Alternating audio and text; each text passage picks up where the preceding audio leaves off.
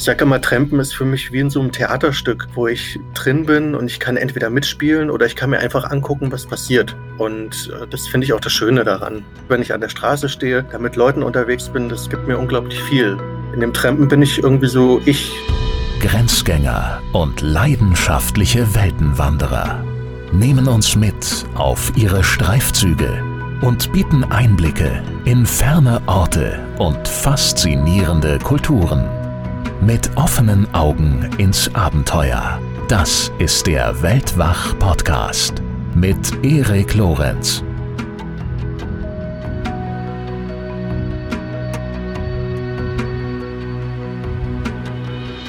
Hallo zusammen. Also, ich muss euch sagen, ich bin fix und fertig.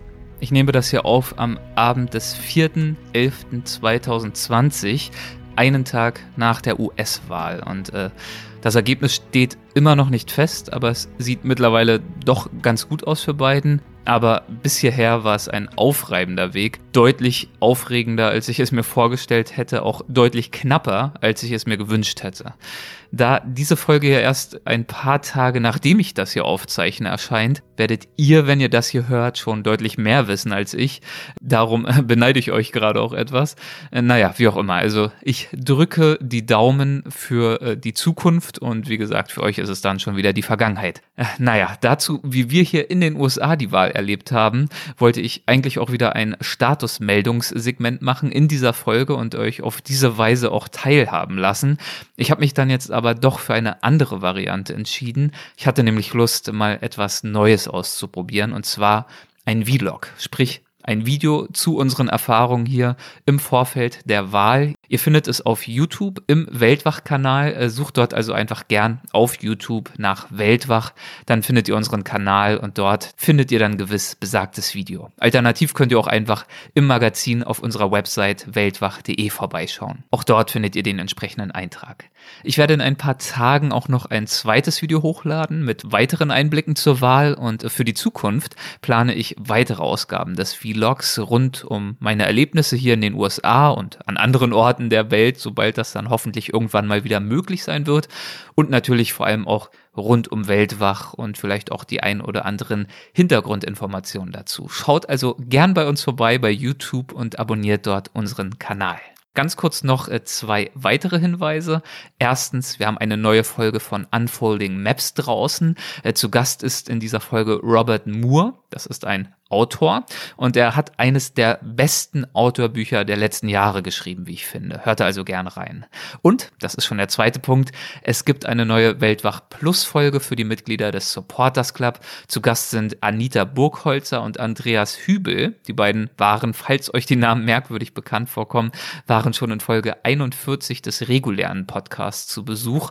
Sie hatten in dieser Folge berichtet, warum sie am liebsten mit dem Fahrrad unterwegs sind, äh, was sie vor Jahren Jahren dazu bewegte, alles hinter sich zu lassen und zu einer zweijährigen Weltreise aufzubrechen und was sie auf dieser Weltreise dann, die hat 36.500 Kilometer umfasst, was sie auf dieser Weltreise für sich so gelernt haben. Nun sind sie mit ihren Fahrrädern dem mächtigsten Gebirge Nordamerikas der Länge nach gefolgt, von Kanada bis an die mexikanische Grenze und die Rede ist natürlich von den Rocky Mountains. 5000 Kilometer abenteuerliche, holprige Schotterpisten, einsame Wanderwege, legendäre Siedler-Tracks und äh, dazu natürlich die wild zerklüftete Bergwelt, leuchtende Gletscher, Wüsten, Wälder und so weiter und so fort. Also wirklich eine tolle Tour. Und von dieser Tour erzählen sie in besagter Plusfolge sehr, sehr ausgelassen, sehr, sehr sympathisch. Es war ein Gespräch, das mir sehr, sehr viel Spaß gemacht hat. Ja, und äh, ein sympathisches Gespräch erwartet euch auch jetzt hier in dieser Folge, in der es um die Geschichte ebenfalls einer Weltreise geht, aber einer ganz, ganz anderen Weltreise. Erzählen wird uns diese Geschichte mein Gast Stefan Korn. Er ist per Anhalter durch 58 Länder gereist, über 22 Monate hinweg und er hat zusätzlich beziehungsweise dabei dann auch noch den Atlantik in einem Segelboot überquert, auch als Anhalter und er ist als Trainhopper auf amerikanischen Güterzügen mitgefahren, um nur mal zwei Beispiele zu nennen. Insgesamt äh, trampt er sogar schon seit über zehn Jahren und er hat auf diese Weise seither mehr als 250.000 Kilometer Trampen zurückgelegt. Die grenzenlose Mobilität, die Zufälligkeit und äh, die Intimität der Begegnungen, das sind die Dinge, die ihn immer wieder aufs Neue faszinieren, so erzählt er. Und äh, ich habe so eine Ahnung, dass es ihm gelingen könnte, uns auch zu faszinieren. Schauen wir mal. Viel Spaß bei unserem Gespräch und äh, im Anschluss gibt's übrigens auch wieder ein Update von Lydia Möcklinghoff aus Brasiliens wildem Westen. Also unbedingt dranbleiben, es lohnt sich. Hallo Stefan, herzlich willkommen bei Weltwach. Es freut mich sehr, dass du dabei bist. Hallo auch, danke, dass ich hier sein darf. Ja, wir möchten ja heute übers Trampen sprechen, übers Trampen um die Welt. Und ich muss sagen, ich persönlich stelle mir unter Trampen vor, geduldig den Daumen rauszuhalten und sich dann irgendwann, wenn man Glück hat, gemütlich in einem Auto niederzulassen. Aber ganz so entspannt geht's bei dir ja, glaube ich, meist nicht zu, oder? Ach, diese entspannten Phasen habe ich auch, ja. Aber ich versuche, wenn ich trempe, auch längere Strecken dann auch immer schnell voranzukommen. Da bin ich unter Umständen auch viel in Bewegung. Und das schnell vorankommen hat ja einen eigenen Begriff, Sporttrampen. Worum geht's beim Sporttrampen und wie bist du selber darauf gestoßen? Das hat äh, angefangen, weil ein Kumpel von mir mal meinte, da gibt's irgendwelche Russen und die veranstalten die Weltmeisterschaft im Trampen und dachten, oh geil, die Weltmeisterschaft im Trampen. Da haben wir uns ein Wochenende hingesetzt, haben uns einen Teamnamen gegeben, Traktor vorwärts und wir wollten da unbedingt mitmachen. Das hat dann irgendwie nicht geklappt. Und dann ähm, haben wir irgendwie dann so ein bisschen da recherchiert und dann hier, ja, da gab's so, in Russland, da stehen die Leute in so gelben Tremperanzügen an den Straßen und das sind die Sporttremper und das fanden wir dann so toll, dass wir gesagt haben, naja, dann gründen wir halt einen Sporttremperverein, den ersten in Westeuropa und es geht im Grunde darum, dass man ähm, das Trampen nochmal ein bisschen strategischer angeht, dass man sich Gedanken macht, wie man am besten vorankommt. Wir machen Wettkämpfe mit Checkpoints und ähm, es ist etwas komplexer, weil man dann von A nach B und dann wieder zurück nach A und kreuz und quer durch die Gegend knallt. Aber das macht relativ viel Spaß dann auch. Du hast gerade erwähnt, dass du direkt äh, mehr oder weniger Feuer und Flamme warst, als dein äh, Kumpel dir von diesem Sport-Trampen in Russland erzählt hat, beziehungsweise diesen äh, Tramp-Meisterschaften. Was, was hat dich daran direkt so angesprochen?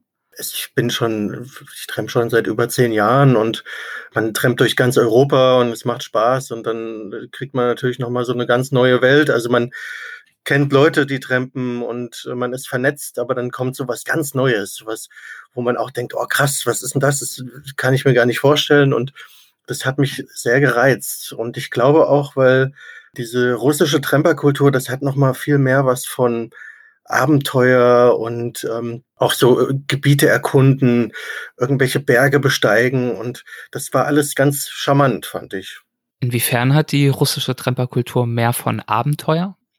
Ähm, ich glaube, das liegt in, also in der Natur der Sache, weil Russland eben so ein großes Land ist. Ne? Und in Russland zu trampen, also nur in diesem einen Land, da macht man schon, hat man schon mehr Fläche abgedeckt als in ganz Euro, in Rest Euro, Westeuropa.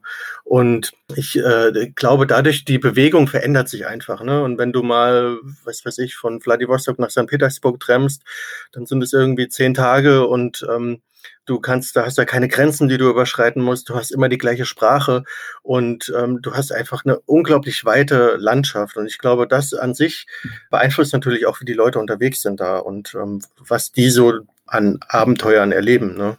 Und in Russland gibt es ja sogar eine jahrzehntealte Tramp-Schule, richtig? Drei sogar. Drei mit, okay, drei. Drei, was, was wird dort unterrichtet? Na, es gibt so verschiedene äh, Koryphäen de, de, des russischen Trampens oder des Reisens. Und ähm, also es gibt äh, Worow, dem wir so ein bisschen anhängen. Das sind so die St. Petersburger, die das Sporttrampen quasi erfunden haben. Da gibt's Grotov, das ist ein anderer, der auch viel trampt, aber dem geht's eher so ein bisschen um auch dieses Leben ohne Geld und ähm, ständig auf Reisen sein. Die eröffnen dann irgendwelche Häuser ähm, in irgendwelchen Teilen von der Welt, äh, wo dann halt Traveler hinkommen können. Und dann gibt es noch einen dritten, den, da weiß ich aber den Namen nicht. Ähm, aber diese beiden, Borow und Krotov, die, äh, die sind so die beiden Großen da. Für Reisende generell, also nicht nur fürs Trampen an sich, sondern auch fürs, fürs Reisen. Kannst du ausdrücken, was dir persönlich das Trampen gibt, bevor wir gleich darauf eingehen, wie und warum du jetzt direkt auch um die Welt getrampt bist? Mhm. Wie gesagt, für mich, ähm, ich sehe gelegentlich Tramper am Straßenrand stehen, wie jeder andere Autofahrer auch. Ich bin selbst noch nie getrampt Und für mich wirkt das bisher wie eine sinnvolle und günstige äh, Art und Weise, sich fortzubewegen. Ich wäre aber bisher nicht, vielleicht aus äh, Gründen der Einfalt, nicht auf die Idee gekommen, das gezielt zu praktizieren. Was macht diesen Lebensstil? Du hast ja gerade auch die verschiedenen Philosophien dieser unterschiedlichen Russen angedeutet. Was macht diese Philosophie für dich aus? Also bei meinem ersten Trepperlebnis hat mich eine, eine Frau mitgenommen. Ich stand schon zwei Stunden da. Ich wäre fast wieder nach Hause gegangen und die hat dann für mich extra einen Umweg gemacht. Und als ich aus dem Auto wieder aussteigen wollte, hat sie so ihre Tasche genestelt und zog so 10 Euro raus und hat mir die so hingestreckt. Ich meinte so, nee, ich brauche kein Geld, ich brauche das wirklich nicht. Und sie meinte dann so, komm, meinem Sohn hätte ich es auch gegeben. Und das war so nett. Und äh, also diese Nettigkeit, ähm, das, trifft man so oft beim Trampen. Und ich glaube, das war so mein Einstiegserlebnis, was dann auch Lust auf mehr gemacht hat, wo man dann auch sieht, hey, die Menschen sind auch eigentlich irgendwie ganz, äh, also gut oder die, die Menschen haben eigentlich Gutes im Sinn und teilen auch gerne. Und so hat es irgendwie angefangen und dann habe ich am Anfang so einfach größere Strecken getrennt, also nach Barcelona oder nach Dänemark und dann irgendwann mal nach Portugal oder an die Nordspitze von Norwegen. Und dann kam irgendwie so dieser Aspekt dazu, also man trifft super coole Leute, aber man kann auch überall hin, wo man möchte. Man braucht quasi nur Zeit. Ne? Mhm. Und das hat dann auch noch den zweiten Reiz irgendwie ausgemacht, dass ich quasi unglaublich mobil wurde und es gab keine wirklichen Grenzen mehr. Ich meine, ich bin aus Deutschland, ich habe einen super praktischen Reisepass, das ist ein, ein unglaubliches Privileg, was ich auch einfach so habe. Und dann durch das Trampen stand einem die Welt plötzlich so offen. Und ich glaube, das war eine tolle Sache.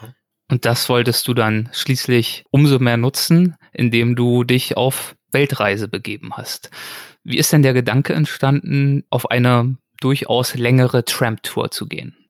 Bin schon länger so in, also in der, in der Szene, sag ich mal. Wir haben so ein Wikipedia, wo sich dann die Tramper sammeln, die schreiben dann über irgendwelche Orte und über äh, Techniken und über Vereine, also alles, was man so an Trampwissen machen kann. Und so die Leute, die ich da kennengelernt habe, da hört man dann auch von, ja, der macht gerade die Reise, der macht gerade die Reise. Und für mich war klar, irgendwann in meinem Leben möchte ich mal eine große Reise machen, ne? weil man das einfach so macht oder weiß ich nicht. Also das war immer so auf meinem, meinem Schirm. Und irgendwann kam dieser Punkt in meinem Leben, wo ich quasi die Chance dazu hatte. Ne? Ich äh, hatte eine langjährige Beziehung, die war vorbei. Ich äh, habe äh, mein Studium gerade beendet. Ich habe auch gearbeitet, aber das äh, habe ich dann auch ähm, aufgegeben, habe alle meine Sachen verkauft und dachte mir, ja, jetzt habe ich noch keine Kinder, noch keine tieferen Verpflichtungen sonst und ähm, jetzt kann ich quasi losgehen und meine Reise machen die Reise machen, wobei ja nicht die Reise an sich für dich im Mittelpunkt stand, so habe ich es zumindest in deinem Buch verstanden, nicht unbedingt primär schöne Orte zu sehen, sondern wirklich der Fokus war das Trampen. Ja, das äh, hat sich so ähm, ergeben. Ne? Am Anfang dachte ich noch, ja, jetzt habe ich frei, ne? ich habe alles hinter mir gelassen, ich kann drei, vier Jahre unterwegs sein, ich kann auch irgendwo anfangen zu arbeiten und da bleiben. Und ich habe meine Reise begonnen, und indem ich den Kumpel, von dem ich vorhin schon äh, erzählt habe, Ralf, ähm, heißt er, ähm, mit dem ich die Weltmeisterschaft machen wollte, äh, indem ich gesagt habe, Ralf, ich besuche dich. Nun wohnt Ralf in Uruguay und ich habe gesagt, wenn ich zu dir komme, dann trempe ich. Ja? Und ähm, so ging das los. Und dann bin ich nach Uruguay getrennt. Diese Idee, dann die Welt quasi zu umrunden, das ist dann erst in dieser Zeit auch entstanden. Ähm, aber es hat sich immer ums Trampen auch gedreht. Ne? Erstmal meinen Tramperfreund besuchen und dann nochmal weiter trampen. Und in dem Trampen bin ich irgendwie so ich. Ne? Da ich brauche jetzt nicht mich irgendwo hinsetzen an Strand und mir was Schönes angucken oder einen Cocktail schlürfen, sondern das Trampen an sich, wenn ich an der Straße stehe, da mit Leuten unterwegs bin, das gibt mir unglaublich viel. Und da bin ich voll zufrieden auch mit. Wir haben vorhin kurz über das Sporttrampen gesprochen. War es auch bei der Weltreise so, dass auch das Sportliche mit im Mittelpunkt stand, die Geschwindigkeit? Ja, also ich bin, was meine Herausforderung war auf der Reise, ist, dass ich lange Strecken trampen wollte. Und irgendwann ist nicht mehr die Frage, schaffe ich das jetzt? Also zum Beispiel, ich bin um zu Ralf zu kommen, bin ich von der, also bin ich in Venezuela, ich bin mit Segelbooten über den Atlantik getrennt, in Venezuela angekommen und dann die 7000 Kilometer runter nach Uruguay. Das war für mich eine Tour, da habe ich zwei Wochen gebraucht und die Frage war nicht, schaffe ich das, sondern es ist schon irgendwann die Frage auch, wie schnell schaffe ich das, ne? Und das gibt mir dann auch den Spaß. Dann habe ich eine längere Route, dann muss ich da gucken, wie ich die einzelnen Länder passiere, wie komme ich da voran, was sind da für Gebiete. Auf der Tour war zum Beispiel das Amazonasgebiet, wo ich irgendwie durch musste, was sind da für besondere Straßen und dann ist das so meine Aufgabe, in der ich dann lebe. Wie viel kann man da planen? Wie viel hattest du zum Zeitpunkt deines Aufbruchs geplant? Ich könnte, würde mir vorstellen, Trampen ist recht schlecht planbar. Ähm, nee, also Trampen ist schon, äh, also man kann es kalkulieren, sage ich mal. Man weiß nie, wie es dann letztendlich kommt. Ich sage immer so, Pi mal Daumen, 1000 Kilometer am Tag schafft man immer. Ähm, wobei ich auch sagen muss, ich bin Tag und Nacht unterwegs. Ne? Ich mache dann auch also Pausen nachts zu schla zum Schlafen. Das ist äh, immer nach Bedarf. Und wenn ich irgendwie noch die Chance habe, nachts einen Lift zu kriegen, wenn da irgendwie noch Verkehr ist und das, ich das Gefühl habe, das lohnt sich jetzt noch, dann fange ich lieber ein Auto ab, schlafe dann irgendwie im Auto zwei, drei Stunden und sobald ich wieder raus bin, geht's weiter. Und, und so, ähm, also 1000 Kilometer schafft man immer. Ne? Und in manchen Ländern weiß ich, dass ich da auch vielleicht schneller vorankomme, wenn ich einen guten Run habe. Und äh, ich bin eigentlich auch immer ganz pünktlich. Also ich bin auch schon zu Vorstellungsgesprächen getrennt und war pünktlich da. Das, ich weiß nicht, das klappt schon immer so bei mir. Keine Ahnung. Also ein gewisses äh, Selbstvertrauen, was wahrscheinlich auch einfach durch die Erfahrung mittlerweile entstanden ist. Ja. Also von Auto zu Auto geht's, äh, von Tag in die Nacht und dann wieder den Tag hindurch. Aber du hast dich ja durchaus auch mit anderen Verkehrsmitteln fortbewegt. Du hast gerade schon die Segeltour über den Atlantik angesprochen. Wie ist es dir denn gelungen, ein geeignetes Segelboot zu finden und auch zu überzeugen, dich mitzunehmen. Also ich kann mir vorstellen, dass es keinen Mangel gibt an jungen Leuten, die gern gegen Arbeit oder auch indem sie anbieten zur Unterhaltung Gitarre zu spielen oder so, äh, die da gern kostenlos mitreisen möchten. Das ist in der Tat sehr äh, populär geworden. Ähm, aber letztendlich ist es auch nicht anders, als wenn, also das Segelboot kommt in den Hafen rein. Es ist für mich die gleiche Situation, wie wenn das Auto an die Tankstelle fährt stehe ich da rum, dann lasse ich den aussteigen und dann frage ich, hey, wohin fährst denn du? Hast du Platz frei? Brauchst du vielleicht Hilfe? Beim Segelboot muss man aber eher dann zehn Stunden anstatt äh, zehn Minuten wie an der Tankstelle warten. Äh, zehn Tage, Entschuldigung, anstatt äh, zehn Minuten wie an der Tankstelle. Und ähm, ja, man fragt dann einfach, äh, es gibt Internetportale, äh, wo so Crew vermittelt wird. Man kann einen Aushang am Hafen machen und so über diese verschiedenen Kanäle hat man dann irgendwann auch Glück und findet Leute. Es gibt viele Leute, die suchen, aber auch äh, viele Leute, die fahren zur richtigen Jahreszeit. Okay, so auch äh, du, du hast gesucht und zwar in Gibraltar war das und äh, du schreibst äh, zu dieser Szene in deinem Buch Warm Roads, Zitat, die meisten Segler verlangen dafür neben der Selbstverpflegung auch eine tägliche Beteiligung von 10 bis 20 Euro, also dafür mitgenommen zu werden, was wegen ja. der anfallenden Kosten verständlich ist, jedoch der Grundidee des Trampens widerspricht. Zitat Ende. Was ist denn die Grundidee des Trampens? Und kritisch gefragt, warum ist es so wichtig, sich dafür mitgenommen zu werden, nicht auch finanziell erkenntlich zu zeigen? Ja, das ist in der Tat eine, äh, also die Definition, was ist Trampen, ähm, das fällt mir schwer, weil das ist genau dieser Punkt, bezahle ich jetzt dafür oder nicht? Wenn ich dafür bezahle, ist es dann noch Trampen? Ich habe auf meiner Reise das schon so definiert, dass äh, wenn ich trempe, dann heißt es, ich, ich fahre damit und ich bezahle nicht dafür. Wenn ich, wenn ich bezahle, dann kann ich auch einen Bus nehmen. Und das äh, ist einfach die, die Notwendigkeit war für mich da, das irgendwie festzulegen. Ähm, ich sehe das aber durchaus auch kritisch und es gibt ja auch genügend Länder wie Kasachstan oder auch in, in Peru oder als, wo, wo dieses Trampen oder Russland ähm, Teil der allgemeinen Kultur ist und wo natürlich klar ist, die Leute werden mitgenommen und die geben dann einen kleinen Obolus an die Leute, die ihn, sie mitnehmen. Ne? Und so ist es wieder ein bisschen schwammiger für mich.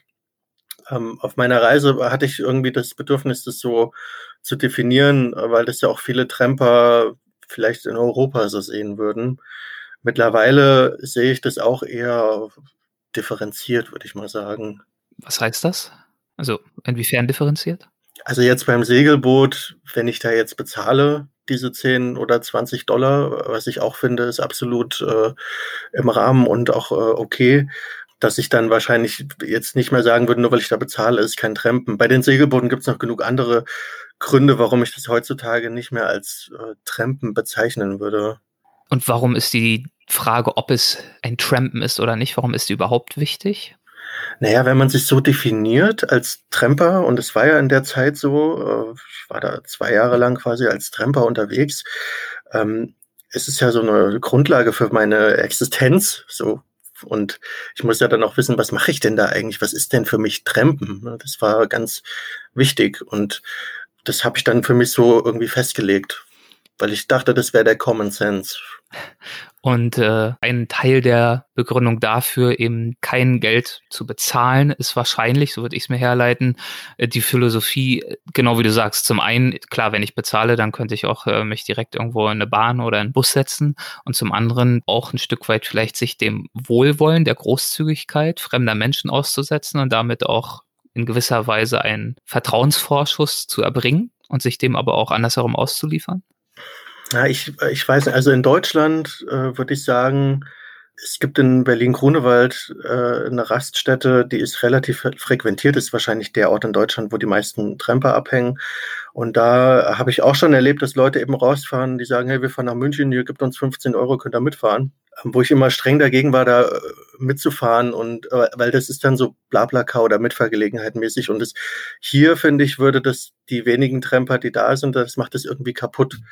Wenn wir in, in Peru sind, dann gehört es irgendwie dazu. Und ich habe auch teilweise dann den Leuten auch was gegeben. Mhm. Aber prinzipiell, wenn ich in Ländern bin, wo ich weiß, da, da ist eine Tramkultur, ähm, dann versuche ich das auch zu kommunizieren. Dann sage ich vorher, hey, pass auf, Leute, ihr könnt mich mitnehmen, ich, hab, ich gebe euch aber kein Geld. Und wenn ihr mich nicht mitnehmen wollt, das ist auch voll okay. In Russland, also in Kasachstan hat das auch sehr gut funktioniert und die Leute haben das auch verstanden, dass ich quasi, ähm, was ich da mache. Ne? Und ähm, ich versuche das immer zu kommunizieren. Ich bin auch nicht, nicht traurig, wenn die Leute mich dann stehen lassen. Mhm. Wie hast du die Überfahrt über den Atlantik dann äh, schließlich erlebt?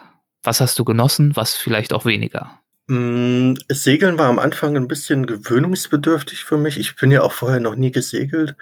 Und wir kamen gleich am Anfang in so einen riesigen Sturm rein und äh, am Anfang ist man auch noch recht seekrank. Das war äh, nicht so angenehm, sage ich mal.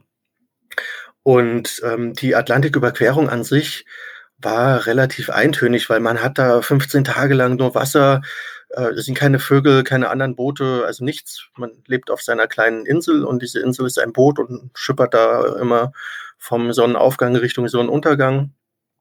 Und ähm, was aber, also was ich sehr schön fand, auf dieser Atlantiküberquerung war, dass wir jeden Abend in unserem Rücken der Mondaufgang, der dann im äh, Ostwärtsaufgang, das war immer so ein, so ein Blutmond für ein paar Tage. Und äh, das habe ich noch in Erinnerung, weil wir dann immer beim Abendessen saßen und da ging dieser Mond auf. Und ich habe so viele Sonnenuntergänge gesehen in dieser Zeit, aber es war nicht vergleichbar mit diesem Mondaufgang, der da, der da immer kam. Und ähm, das war doch sehr schön. Und wahrscheinlich äh, könnte ich mir vorstellen, war es zugleich auch ein ganz interessantes äh, Sozialexperiment, denn du warst ja 20 Tage, glaube ich, mit einer kleinen Gruppe Menschen, die du vorher nicht beziehungsweise nur sehr oberflächlich kanntest, auf diesem Boot, wenn man es negativ formulieren möchte, zusammengepfercht und ihr musstet miteinander auskommen, miteinander arbeiten. Wir waren so ein kleines, äh, ich sag mal, Himmelfahrtskommando ich war mit zwei Franzosen, die, also ein Pärchen, die waren mit dem Fahrrad unterwegs, die auch wenig bis keine Segelerfahrung hatten. Und unser Kapitän, das war so ein Ami, San Francisco, der hatte sich ein Boot gekauft in Griechenland und wollte das dann nach Hause fahren. Der ist auch noch nie über den Atlantik gesegelt. Das heißt, wir waren da zu viert äh, auf einer Mission, wo wir alle nicht richtig wussten, was da passiert.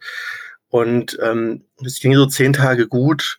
Und ab Tag 10, dann sind die Spannungen so langsam losgegangen. Ich weiß, ich kann auch gar nicht sagen, warum. Unser Kapitän meinte irgendwann auch, uns wäre so langweilig und jetzt könnten wir doch mal anfangen, jeden Tag sein Boot zu putzen.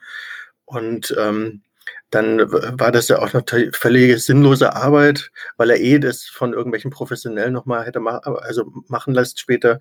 Und äh, irgendwie ist es dann so Stück für Stück eskaliert. Ne? Da wird man unzufrieden. Und man kann ja, lebt auf sehr kleinem Raum, man kann da nicht raus.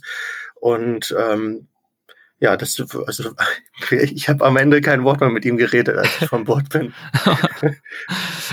also eine zwiespältige Erfahrung, diese Überfahrt. Ja, es, also ich glaube, Segeln kann sehr schön sein, wenn man eine angenehme Crew hat und sich gut versteht. Es kann aber auch echt anstrengend werden, wenn man irgendwie sich nicht versteht. Ja.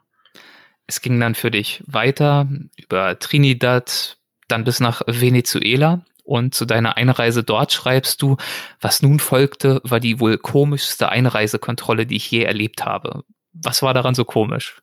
Ja, wir sind da ähm, angekommen und ich, also ich bin mit so einer Lancha nach, äh, das ist so, so ein kleines Bo Boot mit zwei Motoren hinten dran, äh, nach Venezuela rein. Das war da die einzige Möglichkeit, wie ich ähm, von Trinidad wegkam und ich musste da auch weg, weil mein Kapitän wollte auch weiter segeln und dann muss man so irgendwie runtergeschrieben werden vom Boot, von der Liste. Das war dann mittlerweile ein anderer Kapitän. Genau, ja. Ich hatte, ja, ich hatte vier insgesamt. Eine Kapitänin auch. Aber ich kam da mit dieser Lancha in, äh, in Venezuela an und dann hat man seine Pässe eh abgegeben und wir sind da auf so einem Pickup verladen worden. Ich wusste überhaupt nicht, was jetzt passiert. Ne? Also auch mein, mein erstes Mal so in Südamerika. Ähm, ich war auch noch nie wirklich raus aus Europa und Natürlich, äh, ich ja total unsicher. Ich komme da mit so einem Boot an, da sitzen auch nur Venezolaner drauf. Ähm, wir werden auf so einem Ding verladen und fahren dann zu irgendeinem so Haus, wo jemand sitzt, der seine Füße in so einem Wassertrog hatte. Und da, der war irgendwie wichtig. Ich weiß es nicht. Und dann haben, saßen wir da rum eine halbe Stunde. Dann kam irgendwer mit unseren Pässen wieder, hat da jedem seinen Pass in die Hand gedrückt, der war abgestempelt, fertig und dann konnten wir gehen. Ich habe eben keinen Grenzbeamten, also auch keine Grenzkontrolle oder so gesehen und es war alles höchst äh, dubios, ja. Aber hat funktioniert, also. Aber du hattest ja auch zwischenzeitlich äh, das Gefühl oder die Befürchtung, da eventuell übers Ort gehauen zu werden. Ja, das war eine ziemlich, äh, also das tat mir auch sehr leid später. Ich hatte irgendwie Geld gewechselt und ähm, habe da jemandem Geld mein Geld gegeben und durch diese ganze Situation, das war alles so dubios und sind meine Pässe weg, dann gebe ich noch jemandem Geld und er hat mir dann Geld zurückgegeben und irgendwie hat das nicht gestimmt. Und ähm, ich war ein bisschen sauer, weil ich dachte, na gut, er hat mich jetzt abgezockt. Aber ich habe dann später festgestellt, dass äh, ich ihm quasi weniger gegeben habe, als ich gedacht habe. Und äh, hatte dann so voll das schlechte Gewissen, weil ich kam in dieses Land und habe erstmal so gedacht, ja, jetzt werde ich hier ausgeraubt und die wollen mir alle was Böses. Und das war eben meine Grundeinstellung, wie ich da so rein bin. Und dementsprechend habe ich dann auch nur darauf gewartet, dass vielleicht was schief ging, vermeintlich, um dann zu denken, ach, jetzt wurde ich ja endlich abgezockt. Aber das war ja gar nicht der Fall. Und ich muss auch sagen, ich habe so viele tolle Erfahrungen in Südamerika gemacht, so mittlerweile habe ich ja auch ein Bild von diesem Kontinent und es ist mir echt unangenehm, dass ich da mit so einer, mit so einem Vorurteil reingegangen bin. Ne? Aber es war, war so. Ne? Ist es dir auf diese Erfahrung hin leicht gefallen, dieses Vorurteil, diese Vorurteile abzulegen, wie wenn man so einen Schalter umlegt, oder war das ein längerer Prozess? Naja, ich habe ja die letzten zwei, die nächsten, die darauffolgenden zwei Wochen nur mit Leuten äh, mit irgendwelchen Locals da im Auto verbracht, bin mit denen Essen gefahren, habe mit denen geredet und irgendwie kriegt man dann so ein Gefühl, also irgendwie wird man dann Teil von dieser ganzen Szenerie ganz automatisch. Es ist natürlich, es dauert ein bisschen und jedes neue Land, das erstmal für mich ankommen, gucken, wie hier alles funktioniert, äh, vor allem gucken, wie funktioniert denn hier das Trampen, äh, auf was springen die Leute an und auf was nicht. Aber irgendwie, wenn man dann so ein paar Autos hatte und so ein Gefühl dafür hat, dann verfliegt es automatisch. Ich sage immer, Trampen ist für mich wie in so einem Theaterstück, wo ich drin bin und ich kann entweder mitspielen oder ich kann mir einfach angucken, was passiert. Und äh, das finde ich auch das Schöne daran. Das ist sehr unterhaltsam auch einfach. Wie zum Beispiel auch auf der Ladefläche eines Kleinlasters, mit dem du einige Zeit durch Venezuela dann gebraust bist und dich äh, dann dort, so hast du es beschrieben, in den Venezo venezolanischen, so heißt es, glaube ich, Norden äh, verliebt hast und aber auch ins Trampen ganz neu wieder verliebt hast. Du hast geschrieben, es gibt Momente der absoluten Glückseligkeit während des Trampens. Sie sind selten. Dies war einer davon. Was macht für dich diese Glückseligkeit in einem solchen Moment aus? Ich kann mich an den Moment erinnern, das war so ein, so ein Laster, der hatte nur so eine Pritsche hinten ohne Absperrung. Und äh, das Besondere war, dass ich da stand. Also der ist quasi gefahren und ich stand hinten drauf, hatte meine Hände auf dem Fahrerhäuschen und es war schönes Wetter, ein frischer Wind und die, die Landschaft war atemberaubend und ich wusste, ich fahre Richtung Uruguay, ich komme zu meinem Kumpel Ralf und ich bin auf dem Weg. Ne? Also Trampen ist vor allem dann schön, wenn man auch in Bewegung ist und wenn man steht, manchmal nicht, manchmal schon auch dann. Aber da wusste ich, ich bin in Bewegung und dann gucke ich mir halt die Landschaft an. Also diese Situation, dass ich irgendwo durch eine Fensterscheibe gucke oder halt irgendwo durch die Landschaft rolle, das ist für mich auch total schön. Und in dem Moment war ich einfach so glücklich. So, das war toll, ja. Es ging dann also weiter durch Venezuela bis nach Brasilien, tief ins Amazonasgebiet hinein und ähm, in einer Stadt namens Manau. Da standest du mit einem Ticket in der Hand am Hafen und ja, dein Schiff war nicht mehr da. Was war das für eine Situation? Also ich, ich habe da eine Fähre genommen über den Amazonasfluss, weil die Alternativroute wären 2000 Kilometer Dschungelstraße gewesen, wo ich nicht wusste, ob die äh, quasi existiert und bin da morgens angekommen in dieser Stadt, habe mir das Ticket geholt, war auch schon auf der Fähre drauf und ähm, dann dachte ich mir, na ja, also habe ich die gefragt. Ich, in meinem gebrochenen Spanisch habe ich die Brasilianer mit ihrem Portugiesisch gefragt, wann die Fähre ablegt. Und die haben gemeint, irgendwie zwei Stunden zu mir. Da dachte ich, gut, zwei Stunden, da kann ich jetzt nochmal Geld holen und irgendwie was essen gehen. Da war ich am Hafen, habe mir da einen Fisch geholt, war mit dem Geldautomaten. Als ich wiederkam, war die Fähre weg. Und ich sehe die, also ich komme zu diesem Hafen und die fährt gerade so raus. Und ich habe in dem Moment, ich weiß noch, ich habe nur, ich habe meine Arme in die Luft gerissen, habe ich auch scheiße, scheiße, bin da runtergelaufen äh, zum Hafen und irgendwie war da so ein Fischermann, der hat dann meine Not äh, natürlich gesehen, der hat dann gewunken, hier komm rüber, und dann bin ich, auf, der hatte so ein kleines Kanu mit Motor dran, bin ich da draufgesprungen und dann sind wir hinter diesem Boot hergefahren. Und äh, das war schon so mitten auf dem Fluss, ne? Und er hat so voll Speed an das Boot angelegt bin ich auf das Boot aufgesprungen und es war auch eine, eine Szene, also ich habe ja meinen gelben Anzug angehabt und die ganzen Leute, die da haben sich auch gedacht, was ist denn da los hier? Da kommt jemand mit einem Boot, der springt da einfach auf. Und dann stehe ich auf dem Boot. Ich hatte mir vorher schon so einen Schlafplatz da irgendwo äh, gesichert und also auf dem Boden und ähm, dann denke ich so, naja, das ist hier aber nicht die richtige Etage. Und dann gehe ich so eine Etage höher, naja, wo war denn mein Schlafsack, äh, Schlafplatz? Und dann merke ich irgendwann, ey, scheiße, das ist überhaupt nicht mein Boot. Ich bin hier auf irgendein Boot aufgesprungen, was überhaupt nicht meins war. Und dann kamen schon die Leute, die dann quasi auch die Tickets kontrolliert haben, die sich auch gefragt haben, was macht denn der hier? Und da habe ich denen mein Ticket gegeben, dann haben die auch gesehen, okay, was los ist. Und ähm, mein Boot war trotzdem schon losgefahren. Es war dann ein paar hundert Meter, also irgendwie ein paar Kilometer weiter unten schon. Ähm, aber ja, das war eine unglaubliche Geschichte. Und dann danach haben die mich nochmal auf so ein kleines Boot gesetzt und wir sind nochmal über den Amazonas gebrettert, um äh, zu diesem zweiten Boot zu kommen. Ähm, aber dann war ich endlich richtig, ja. Also hast du den Anschluss dann doch noch gefunden. Ja.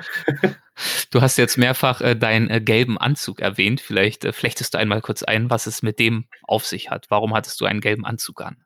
Wir haben, das haben wir auch von unseren russischen Sporttremperfreunden übernommen. Ähm, wir haben einen Tremperanzug, das ist unsere Vereinsuniform. Äh, der macht so am Tag eigentlich nicht so den großen Unterschied. Das ist quasi, also das ist ein Overall, der ist in hellen Farben, so gelb und, und ein Orange haben wir. Und äh, den haben wir vor allem wegen dem Nachttrampen weil nachts geht es um Sicherheit, da geht es aber auch um gesehen werden. Und ähm, das Gehirn verarbeitet am schnellsten, dass da ein Mensch ist, wenn das quasi eine komplette Silhouette sieht.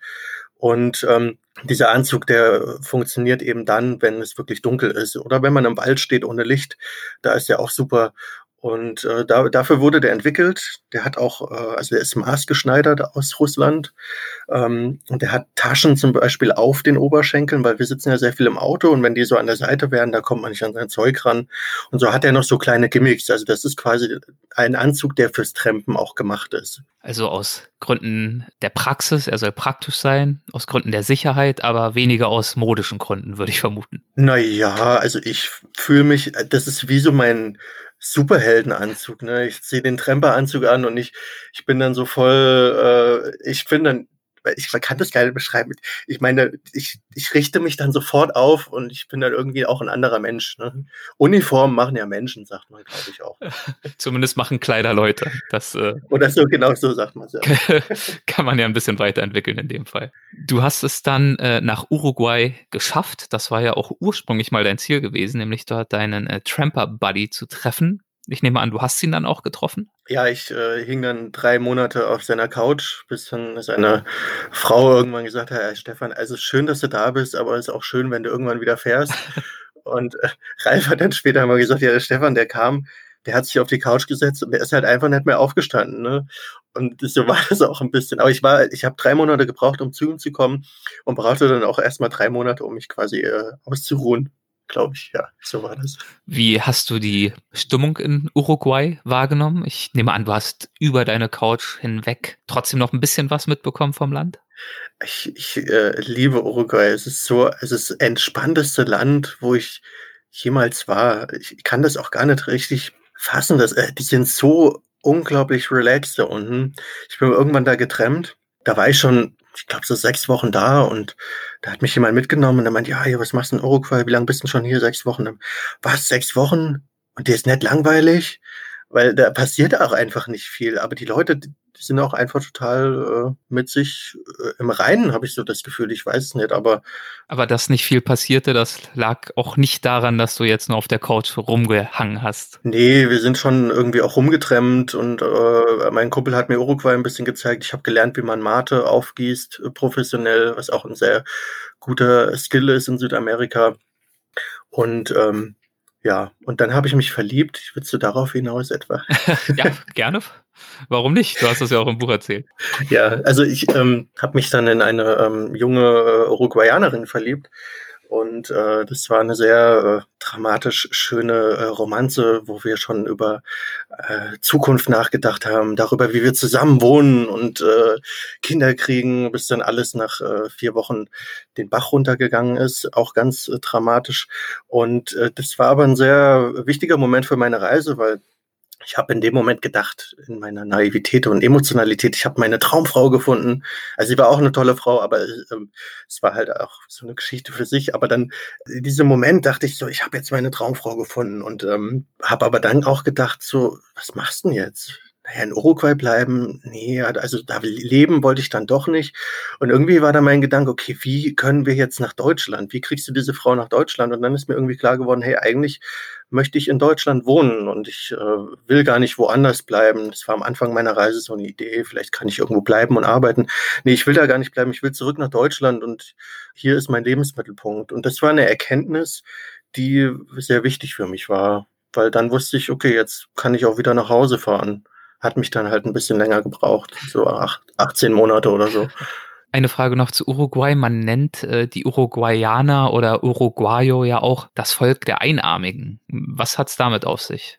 Na, weil die immer alle Mate trinken und dann, ähm, also zur Mate gehört der Matebecher, da ist dann der Tee drin mit so einem äh, Strohhalm und äh, eine Thermoskanne. Damit man gießt den immer so frisch auf und schlürft den dann aus. Und ähm, die heißen die Einarmigen, weil die immer eine Thermoskanne unterm Arm klemmen haben und dann mit ihrem Matebecher rumlaufen. Man sieht das wirklich total oft in Uruguay. Das ist so ein Witz unter den Uruguayanern auch. Und äh, weil die haben dann nur noch einen Arm zum Leben, der andere Arm ist quasi zum Mate trinken. Du bist ja dann in Uruguay auch mit dem äh, Zug getrampt. Wie, wie läuft diese besondere Art des Trampens denn ab?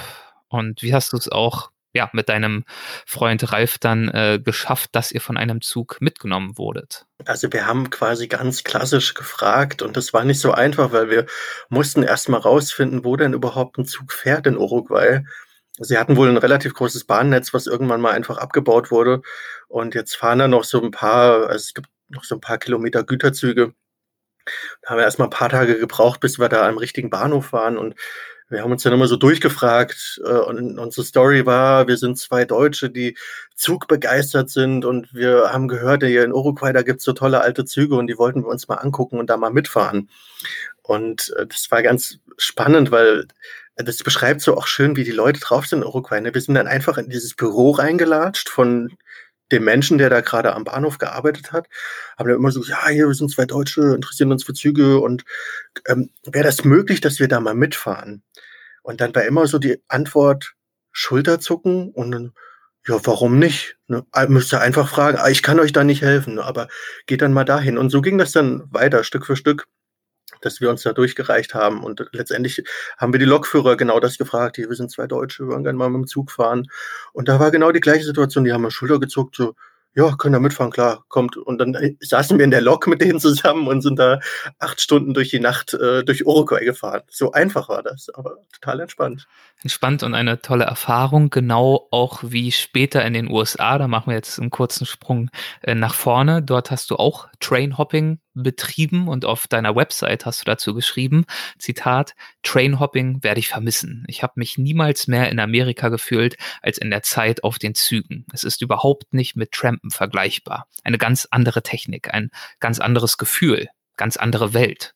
Die bisher aufregendste Zeit meiner Reise. Zitat Ende.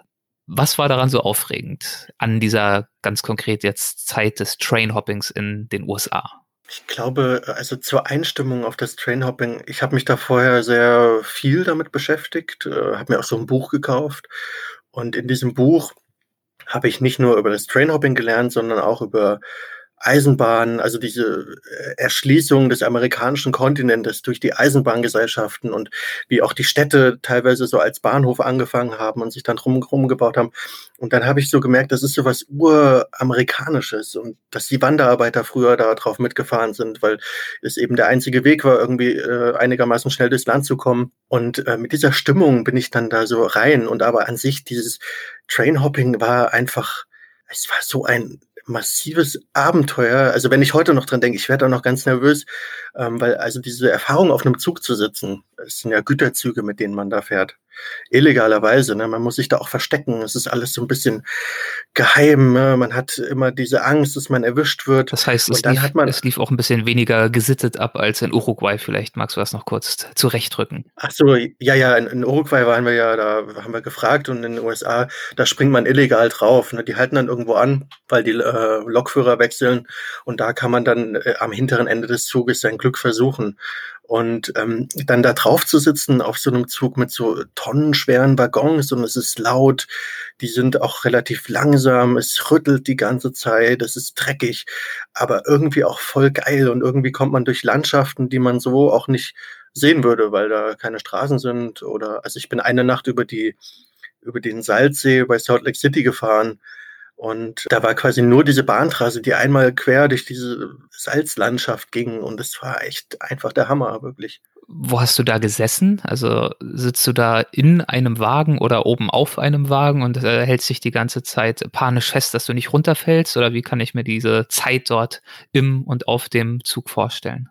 Also es gibt verschiedene, äh, so ein Car, ne, so ein Waggon, also Car in Englisch. Es gibt verschiedene Cars, die, ähm, wo man mitfahren kann und andere auch nicht. Da, das muss man halt einfach wissen. Ne, das kommt mit der Erfahrung. Und ähm, die sind auch immer anders beschaffen. Ne? Ich war in der Gondola, das ist so ein Kohle. Äh, Trailer, da wird halt oben Kohle reingeladen, das ist wie so eine, ja, wie so eine Schale. Ähm, da kann man unter freiem Himmel sitzen oder in einem anderen Car, wo ich war, das ist ein Craner, da wird so Korn damit äh, gefahren. Das, da sitzt man in so einem kleinen, also gibt so ein kleines Loch, wo man quasi rein kann, beziehungsweise auch äh, so eine kleine, ähm, so eine Absperrung oder Mauer, wo man sich dann dahinter legen kann. Also keine Mauer, aber so eine. Ne? Und da sitzt man dann äh, vor der Kupplung. Äh, und dann gibt's noch Boxcars, das sind dann die, die so eine wie so einen Raum haben, wo eine Schiebetür ist. Da kann man quasi dann in diesen, in dieses Ding rein. Und so gibt es ganz verschiedene Cars und äh, wo man sich verstecken kann, ist gut. Wo man äh, sich nicht verstecken kann, da kann man quasi auch nicht mitfahren. Im gleichen Beitrag hast du aber auch geschrieben, nochmal Zitat, ich komme wieder, nächstes Mal besser vorbereitet. In welcher Hinsicht warst du denn schlecht vorbereitet? Äh, ich hatte äh, zu der Zeit kein Handy, also ich bin auch, glaube ich, über ein Jahr ohne Handy unterwegs gewesen. Und äh, ein Handy ist ganz praktisch, ähm, weil wenn man auf so einem Zug ist, hat man quasi keine Orientierung, wo dieser Zug jetzt hinfährt, äh, weil die haben keine Fahrpläne. Also man sagt immer, so ein Zug, der kommt zu einer gewissen Uhrzeit plus minus acht Stunden. Und so, äh, genauso läuft es auch. Ne? Da fährt ein Zug ein und du kannst nur vermuten, das ist jetzt der Zug nach äh, Denver, der, den du nehmen willst. Äh, und dann steigst du auf und wenn du drauf bist, musst du halt gucken, ob der wirklich jetzt in die Richtung fährt. Und mit einem Handy ist es weitaus einfacher, weil da habe ich erstmal ein GPS, da sehe ich, wo ich gerade bin. Das musste ich mit einem Atlas machen, das war ein bisschen komplizierter. Und die andere Sache ist, es gibt so eine Nummer, da kann man die, also auf, auf jedem Car gibt es eine Nummer und da kann man irgendwann eine Hotline anrufen, das elektronische, kann man diese Nummer eingeben und diese Hotline sagt dir dann, wo dieser Waggon quasi hinfährt und wo er abgestellt wird. Und dann hat man schon, also dann weiß man wenigstens, wo man landen könnte. Ist auch nicht immer akkurat, aber es hilft. Ein weiteres Hindernis, das du erfolgreich überwunden hast, genau wie es ja auch in den USA diverse Hindernisse gab. Es war ja, anders als du es vielleicht erwartet hattest, ein durchaus schwierig zu betrampendes Land. Wie hat sich das geäußert und woran lag das deiner Meinung nach? Hm, ich also als Tramper in Europa ist man so der, der Backpacker, der Student, der sich irgendwas anguckt und äh, naja, auf Reisen ist. Und äh, das ist hier relativ äh, eindeutig besetzt, würde ich mal sagen. Auch in den meisten anderen Ländern. In den USA ist man als Tramper eher so der Obdachlose, der vielleicht psychische Probleme hat, auf jeden Fall kein Geld und dem man sich lieber nicht ins Auto reinlädt.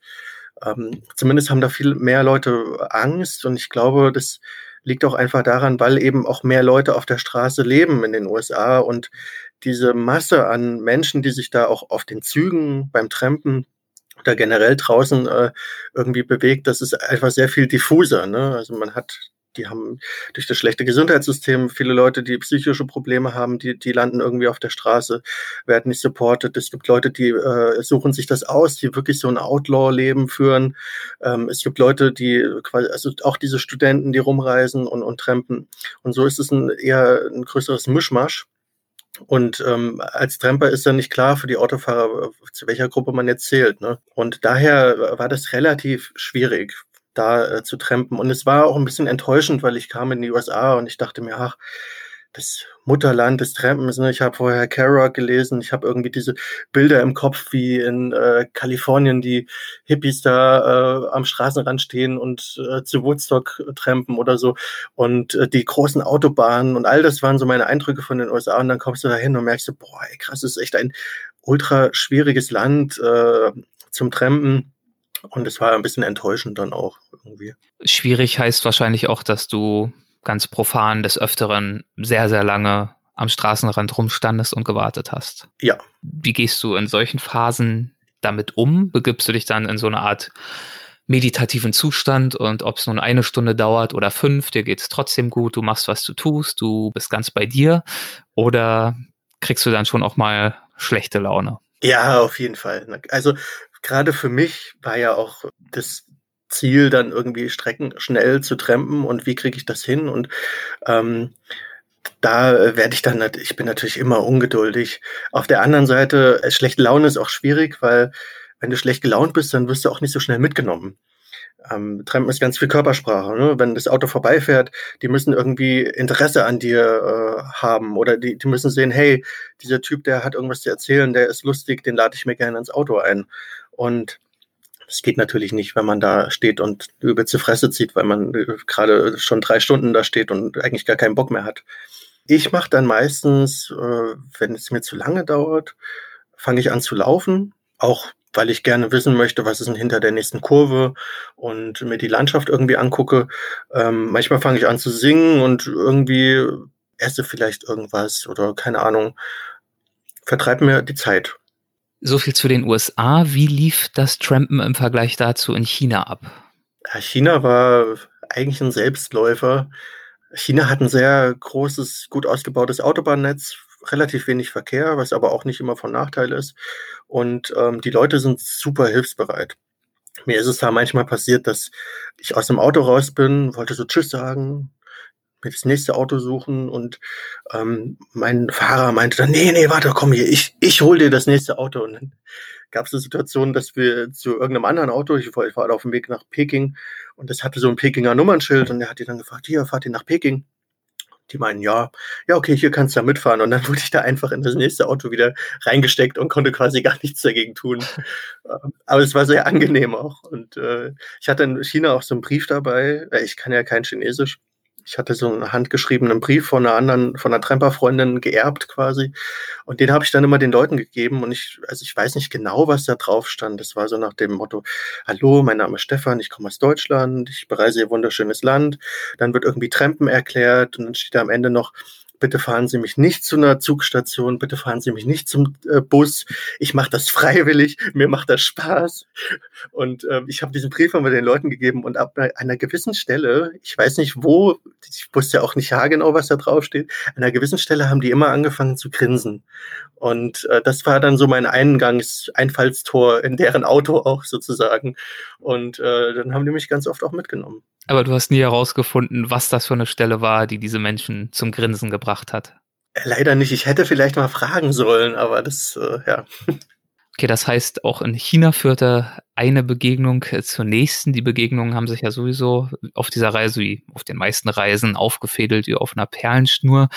Und äh, eine Begegnung, äh, die ich noch kurz ansprechen möchte, ist eine im Iran mit einer Frau. Und die hatte ich äh, zu folgender Aussage gebracht im Buch, Zitat, man lernt Menschen kennen, lernt Menschen zu lieben, aber muss weiter. Zitat Ende.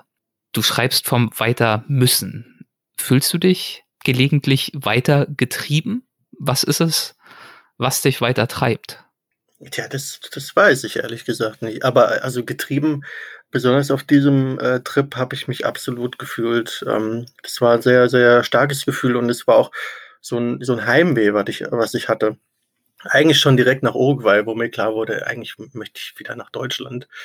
Dann bin ich halt danach noch anderthalb Jahre weiter getrennt, aber diese anderthalb Jahre war das Heimweh immer ein Teil auch von dieser Reise. Ne? Ich habe ganz viel tolle Sachen gesehen, ich habe ganz viel Abenteuer erlebt, aber ich hatte auch immer Heimweh und war auch immer einsam, weil ich ja auch alleine unterwegs war. Also diese Art von Reise, das wollte sich ja auch niemand antun mit mir und das wär, hätte auch nicht funktioniert. Und ähm, vielleicht waren das die beiden Sachen, die mich da auch angetrieben haben und mir auch vielleicht manchmal ein bisschen versperrt haben, dass ich mich länger irgendwo einlassen konnte. Ähm, wobei ich das auch nicht so schlimm finde. Das war einfach meine Art, wie ich damals unterwegs war und es hat alles seine Vor- und Nachteile. Ne? Ähm, und das Trampen und auf der Straße sein, das war immer meine, meine Heimat. Ne? Da habe ich mich wohlgefühlt und es war aber auch eine sehr einfache äh, Art und Weise, Dinge auch hinter sich zu lassen und vielleicht auch Dinge, die manchmal ein bisschen schmerzhaft waren. Du sagst gerade, du hast, du warst oft einsam, also dass du alleine gereist bist größtenteils, ist klar, aber war es tatsächlich so, dass du dich auch oft und über längere Strecken hinweg einsam gefühlt hast auf dieser Reise? Ja, sicherlich. Das äh, war immer so das, womit ich auch irgendwie äh, klarkommen musste. Das war äh, gewissermaßen auch ein ein Preis, den ich bezahlt habe für dieses Leben, was ich hatte. Ne? Weil man ist zwar unter Menschen, man, äh, also ich habe auch Freunde besucht in anderen Ländern und äh, habe auch äh, neue Freunde kennengelernt und ich, man ist unter Menschen, man trifft auch äh, tolle Leute, aber man ist eben auch nicht zu Hause. Ne? Man äh, kann nicht einfach mal seine Familie besuchen oder mit irgendwelchen alten Schulfreunden ähm, sich treffen und das hat mir schon sehr gefehlt. Ich bin auch während, der, während diesen 22 Monaten nie nach Hause gefahren. Ich habe viele andere Leute getroffen, die unterwegs waren, die sind dann zu Weihnachten oder zu irgendwelchen Geburtstagen mal nach Hause geflogen und ich bin eigentlich die ganze Zeit äh, auf der Straße geblieben, sozusagen. Und musstest dich dieser Einsamkeit ein Stück weit aussetzen. Und du schreibst ja auch in deinem Buch, dass du nicht nur Ländergrenzen überwunden hast oder überwinden musstest, sondern auch persönliche Grenzen. Gehörte der Umgang mit dieser Einsamkeit zu diesen Grenzen?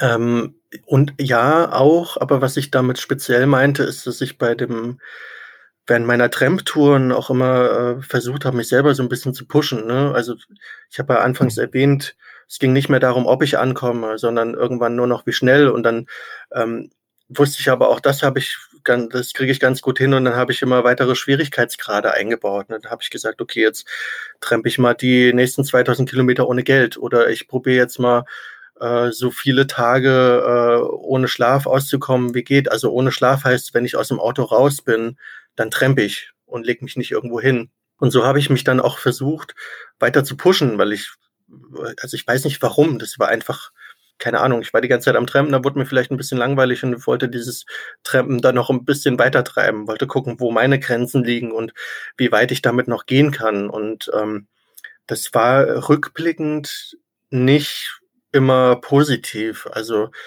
äh, ich habe da sehr viel Kraft auch auf der Reise gelassen. Ähm, in der Situation, wo ich das alles gemacht habe, war das völlig normal für mich. Aber wenn ich jetzt darauf zurückgucke, dann äh, war das auch nicht immer so gesund, wie ich da mit mir selber umgegangen bin. Kannst du dafür ein Beispiel geben, dass es nicht immer so gesund, nicht immer so positiv war? Also ich habe in, äh, in Südamerika, ich weiß, ich bin dann nach Zentralamerika irgendwann und ähm, war relativ viel unterwegs und auch relativ viel so lange Strecken. Das geht ja dann auch wirklich auf die Substanz, wenn ich da mehrere Tage oder, oder auch äh, ein, zwei Wochen äh, auf der Straße am Stück bin und äh, da meine Kilometer runterballer. Und ich weiß noch, ich war irgendwann mal im Honduras und da bin ich mit ähm, so einer Familie gefahren und die sind dann zum Fluss runter und dachte ich, ach geil, äh, kann ich da im Fluss nochmal baden? Das habe ich dann auch gemacht. Und ähm, ich habe dann noch ein Foto von mir gemacht und ich war da ganz erschrocken in dem Moment, wie dünn ich geworden bin, was ich so selber nicht gesehen habe. Aber das war einfach eine Folge von meinem Lebensstil, ne? weil ich dann auch immer nur gegessen habe, wenn es nötig war, ähm, auch versucht habe, möglichst wenig Geld auszugeben.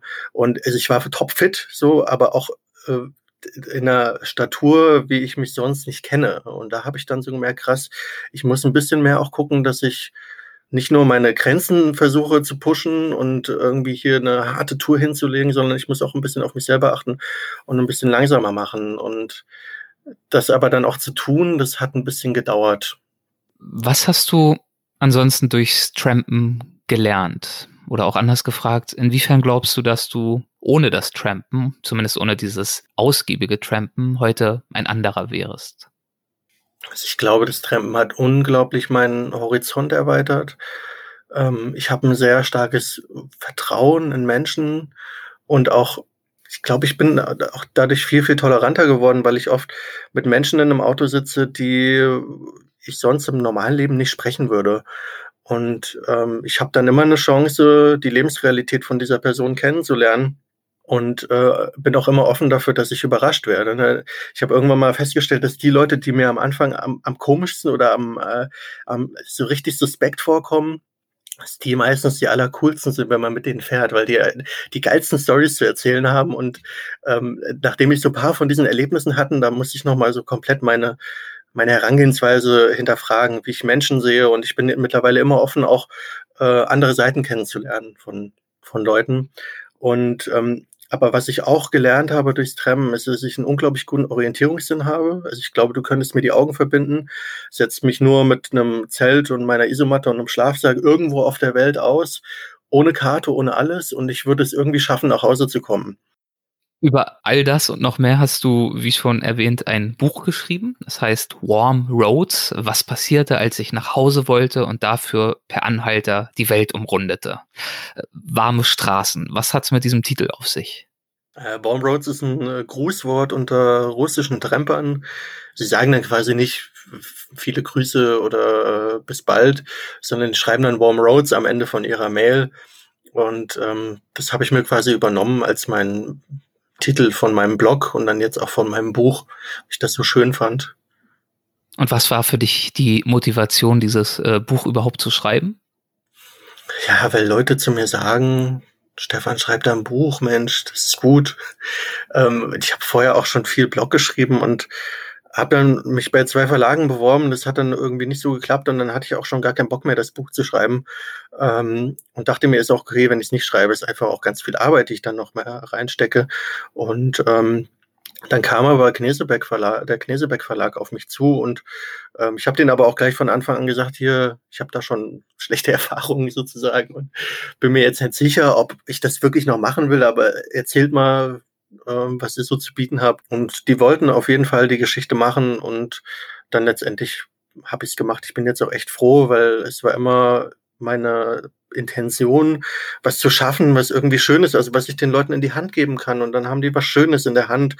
Und ähm, ich finde, wir haben echt auch ein schönes Buch hinbekommen, also vom Cover und die Aufmachung. Und das äh, entspricht sehr dem, was ich mir auch gewünscht habe. Wunderbar, sehr schön. Dann äh, würde ich äh, mit deinem Einverständnis jetzt zu einer Rubrik kommen, die haben wir in jeder Folge. Das sind die Halbsätze. Das heißt, ich würde ganz simpel einen Halbsatz vorgeben und wir würden einfach mal schauen, was dir dazu in den Sinn kommt. Wenn dir dazu was in den Sinn kommt, kann so knapp oder ausführlich sein, wie du möchtest. Muss also nicht zwangsläufig ein Halbsatz äh, deinerseits mhm. sein.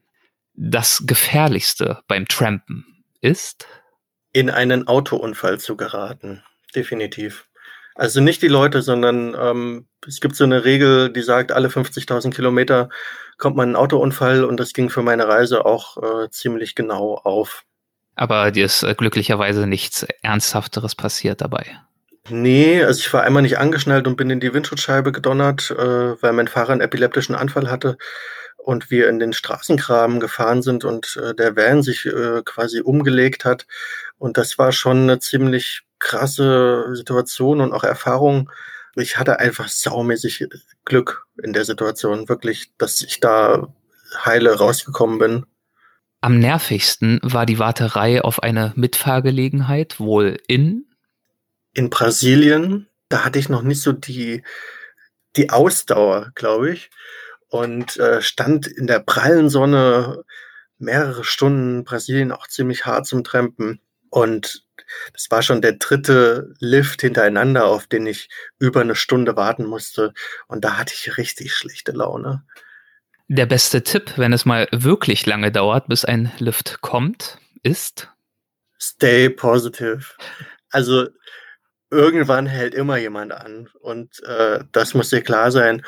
Und wenn das auch mal länger dauert, das ist ja das Schöne daran, je mehr man vorher leidet, desto mehr kann man das dann genießen, wenn man im Auto sitzt.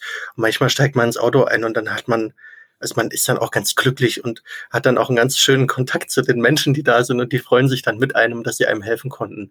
Und äh, jede lange Wartezeit wird dann auch irgendwie zurückgezahlt. Was ich beim nächsten Mal anders machen würde? Also auch wenn nicht alles so gut lief und ich auch viele Sachen gemacht habe oder mit mir selber auf eine Art und Weise umgegangen bin, wie ich das heute nicht mehr machen würde. Wenn ich jetzt nochmal an dem gleichen Punkt stehen würde wie damals, würde ich alles nochmal genauso machen, weil das sind alles Erfahrungen, die ich jetzt habe und äh, ich rückblickend bereue ich eigentlich auch nicht so viel, auch wenn nicht immer alles positiv ist. Es gehört halt einfach dazu. Das ist doch eine äh, sehr gesunde und ausgewogene und äh, positive Art und Weise, auf diese zwei Jahre zurückzublicken, würde ich sagen. Ähm, auch wenn es nicht gleich eine Weltreise sein soll, ist Trampen, so scheint es mir nach unserem Gespräch, ja durchaus auch eine wunderbare Möglichkeit, sich ein Stück weit ins Ungewisse zu begeben. Also man weiß nicht, wie lange man braucht, mit wem man es zu tun bekommt. Und um es noch spannender zu machen, könnte man ja auch gar erwägen, auch das Ziel vielleicht sogar offen zu lassen und dem jeweiligen Fahrer äh, ja zu überlassen, wo es hingeht. Das wäre gegebenenfalls ja auch spannend zu sehen, ob man da nach ein, zwei Wochen irgendwie in Istanbul oder Moskau oder Chemnitz landet. Wenn ich im Großen wie im Kleinen zu einem Tramper werden möchte, was sollte ich da berücksichtigen? Hast du da konkrete Tipps auf Lager? Also Trampen funktioniert ja eigentlich ganz einfach. Ne? Man hat eine Straße, da ist irgendwo eine Stelle, wo Autos anhalten können stellt man sich dahin, streckt den Daumen raus und wartet eben, bis ein Auto anhält und dann guckt man, was passiert. Und so habe ich auch angefangen und äh, ich glaube, dass mehr braucht man nicht. Ne? Du machst das und dann kriegst du Erfahrungen und dann wirst du deinen Weg finden. Und ob du dann, wie ich, äh, 15.000 Kilometer durch China tremmst, so schnell es geht, oder lieber äh, schaust, wo dich die Autos hinbringen, das kann dann jeder auch selber entscheiden. Aber der Anfang ist immer der gleiche. Straße, Daumen raus und gucken, was anhält. Gibt es für dich einen Unterschied zwischen guten Straßen und schlechten Straßen, beziehungsweise den richtigen und den falschen Stellen sich aufzustellen? Ja, also eine Positionierung, ne? wir haben das im Sportrennen, es ist richtig auch ein Lehrbegriff, sage ich mal. Äh, Positionierung für mich bedeutet, äh, das sind drei Kriterien. Einerseits, dass die Autos nicht zu schnell sind, dann, dass die Haltefläche gut ist, also dass eine Haltefläche vorhanden ist, die Autos nicht mitten auf der Straße anhalten müssen und auch, ähm, dass die Autos mich von weitem schon gut sehen können. Also nicht hinter einer Kurve, wo irgendwie ein Busch ist, nicht an einer Schnellstraße, wo irgendwie keine Haltefläche ist und die Autos mit 100 vorbei äh, ballern. Das ist mal ungünstig.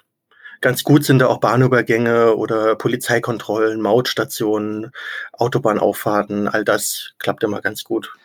Wie weckt man am besten Aufmerksamkeit und wie ermutigt man am erfolgreichsten äh, den potenziell vorbeifahrenden Fahrer doch vielleicht stehen zu bleiben? Soll man ein Schild hochhalten oder Tänze aufführen oder wild winken? Was ist da deine Erfahrung? Es ist ja, ich weiß es nicht. Ich habe ganz oft so äh, Autos oder äh, Menschen, die mich mitnehmen, die mir, ich habe noch nie vorher einen Tramper mitgenommen. Da merke ich immer, irgendwas scheint nicht richtig zu machen. Es ist halt alles Körpersprache und das ist bei mir auch völlig unterschiedlich. Ich mache nicht immer das Gleiche. Ähm, für mich ist immer wichtig, dass ich eine Reaktion kriege, auch wenn die Leute sagen, nee, wir haben keinen Platz oder wir fahren in die und die Richtung. Sobald ich merke, die Leute reagieren auf mich, bin ich auf dem richtigen Pfad. Und das Schlimmste beim Trampen ist, wenn ich irgendwo stehe und die Leute fahren an mir vorbei und tun so, als wenn ich nicht da wäre. Und äh, da muss ich dann irgendwas ändern. Ne? Manchmal shaker ich, manchmal winke ich auch. Also ich mache manchmal auch lustige Sachen, einfach vielleicht, weil mir langweilig ist. Ähm, und das ist immer ganz, äh, ganz unterschiedlich. Aber wichtig ist immer, dass man eine Reaktion kriegt. Und wenn die da ist, dann dauert es auch nicht lange, bis dann man irgendwie wegkommt. Also ich mache das immer nach Gefühl ich glaube, ich, ich funktioniere auf eine bestimmte Art und Weise beim Trampen, aber ich kann jetzt gar nicht sagen, wie. Ne, mir, mir geht es eigentlich immer darum, so schnell wie möglich das nächste Auto zu kriegen und da sind mir alle Mittel recht. Ne? Ob ich jetzt irgendwo frage, ob ich mich jetzt äh, an irgendeine Stelle stelle. Manchmal habe ich auch ich weiß, einmal habe ich die Taktik gemacht, dass ich auf einer Autobahn, also nicht in Deutschland, weil da kommt ja gleich die Polizei, aber irgendwo in einem anderen Land auf einer Autobahn gelaufen bin. Es war knallerheiß, da war die Sonne und ich wusste genau, wenn die Leute mich sehen, irgendwann haben die Mitleid. Die denken, da kann doch niemand langlaufen und halten an. Und so hat es dann auch funktioniert. Das würde ich sonst auch wahrscheinlich eher nicht machen, aber in dem Moment habe ich da vielleicht auch was gemacht, wo ich sagen könnte, da breche ich eine Regel, weil ich vielleicht was Verbotenes gemacht habe oder so. Ich weiß nicht. Aber so, also für mich habe ich da keine speziellen Regeln, nur dass die, dass es für die Autos möglichst safe ist, dass ich niemanden, äh, also mich selber nicht in Gefahr bringe, aber auch die Autofahrer nicht, ähm, wenn die irgendwo anhalten müssen und dann äh, kann da vielleicht jemand hinten drauf fahren oder so. Das versuche ich zu vermeiden, auf jeden Fall. Versuchst du mit deinem Buch und auch mit deinen Vorträgen ein Stück weit auch andere zu motivieren, äh, das Trampen doch auch mal auszuprobieren? Ist das ein Ziel, das du verfolgst? Nö. also ehrlich gesagt, äh, das kann ja jeder so haben, wie er möchte. Ich kann euch, ich kann nur allen sagen, dass es eine sehr äh, schöne Sache ist, dass man unglaublich viel daraus lernen kann. Und mir hat es einfach massig in meinem Leben gegeben und auch ganz viel bewegt.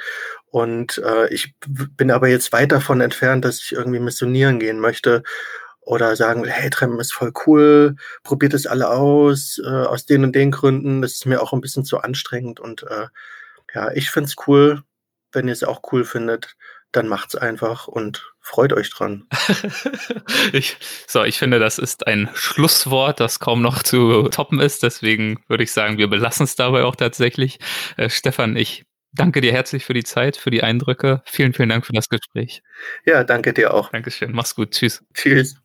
Das war Stefan Korn. Vielen, vielen Dank, Stefan, nochmal. Und äh, ja, jetzt gibt es wieder einmal ein Update von Lydia Möcklinghoff aus der brasilianischen Wildnis. Paradies Pantanal. Neues von Lydia.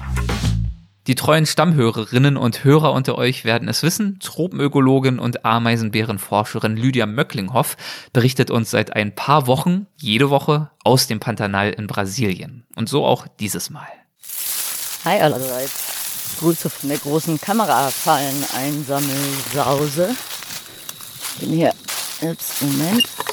Zack. Kamerafalle fällt ab. Ich arbeite ja mit solchen Kamerafallen, das sind so kleine Kästchen.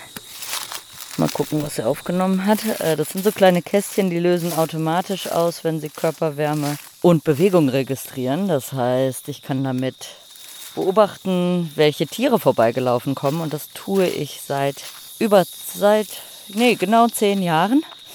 Das heißt, da interessieren mich nicht nur die Ameisenbären, sondern auch alle anderen Säugetiere.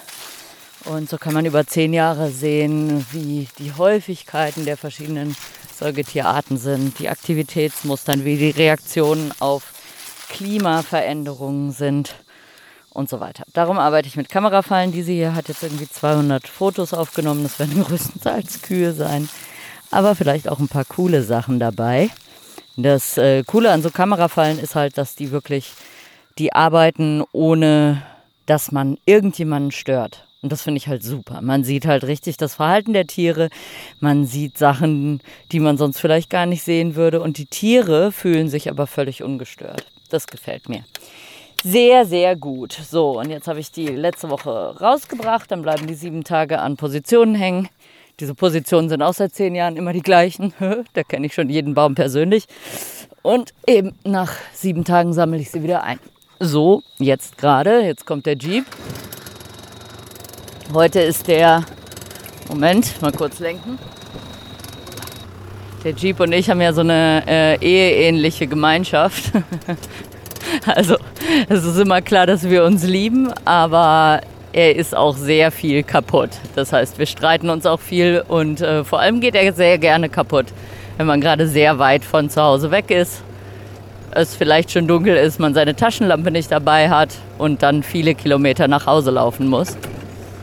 Ansonsten ist heute der vierte November, Mittwoch. Und äh, das betone ich so, weil das aus verschiedenen äh, Gründen Relevanz hat. Zum einen sind heute natürlich die Ergebnisse der Präsidentschaftswahl da. Theoretisch, hier im Pantanal nämlich nicht. Bei uns ist nämlich das Internet ausgefallen. So gemein, ey. Und ich war natürlich in heller Aufruhr, wie das ausgegangen ist, diese Präsidentschaftswahl. Bin heute Morgen um vier aufgewacht, konnte nicht mehr schlafen. Bin dann ewig dahin gelatscht, wo Internet ist, weil bei mir im Haus gerade kein Internet ist, um dann festzustellen, äh, dass das Internet auf der ganzen Farm tot ist. Und das bis jetzt. Und jetzt bin ich natürlich sowieso im Feld unterwegs. Jetzt äh, habe ich eh keinen Empfang. Telefonempfang gibt es hier sowieso nicht. Wir sind hier sechs Stunden weg von der nächsten Stadt. Das heißt, äh, ich werde erst erfahren, wie das Ganze ausgegangen ist, wenn ich zurück bin. Also das wird heute Nachmittag sein. Und wenn da, es dann wieder Internet gibt. Wenn es keins gibt, dann ist eh durch. Als Osama bin Laden äh, getötet wurde, haben wir das erst vier Tage später erfahren, weil wir leider kein Internet hatten.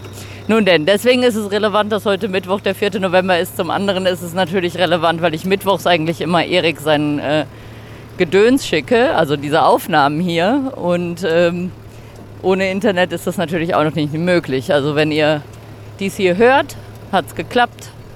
Wenn nicht, dann ganz offensichtlich nicht, aber dann äh, hört ihr das hier ja jetzt auch nicht. Naja, ist vielleicht so ein bisschen Schrödingers Katze, der Podcast-Beitragsfolgen, wie auch immer. Ja, so war's. Und ansonsten, äh, was noch passiert ist, ist, dass gestern äh, war ich am Strand mit dem Kanu, schön baden. Aber das erzähle ich vielleicht äh, mal ohne, dass der Jeep hier reintöst. Ich mach den mal kurz. Nee, aber ich suche erst Schatten. Ich bin gleich wieder da. Also, und dann war ich gestern. Jetzt brüllen natürlich die Zikaden dazwischen. Also man braucht ja nicht denken, dass Natur irgendwie äh, total still ist. Hier ist immer mehr Lärm als irgendwie neben einer mehrspurigen Straße, weil irgendjemand muss immer was dazwischen kamellen. Nun denn, ihr werdet es überleben. So, also ich war Kanufahren und am Strand baden unten am Fluss und paddelte zurück und guckte mir auf der einen Seite schön den Sonnenuntergang an. Und als ich mich umdrehte, habe ich einen riesen Schrecken bekommen, denn da waren riesige Rauchwolken am Himmel. Und ähm, wir haben hier natürlich alle panische Angst vor Feuer. Diese Brände, ähm, die durch die Presse gingen, sind 200 Kilometer weiter nördlich, aber hier ist einfach alles so trocken. Also es hat jetzt geregnet, vor einigen Tagen sogar 50, 50 Millimeter, eine ganze Menge.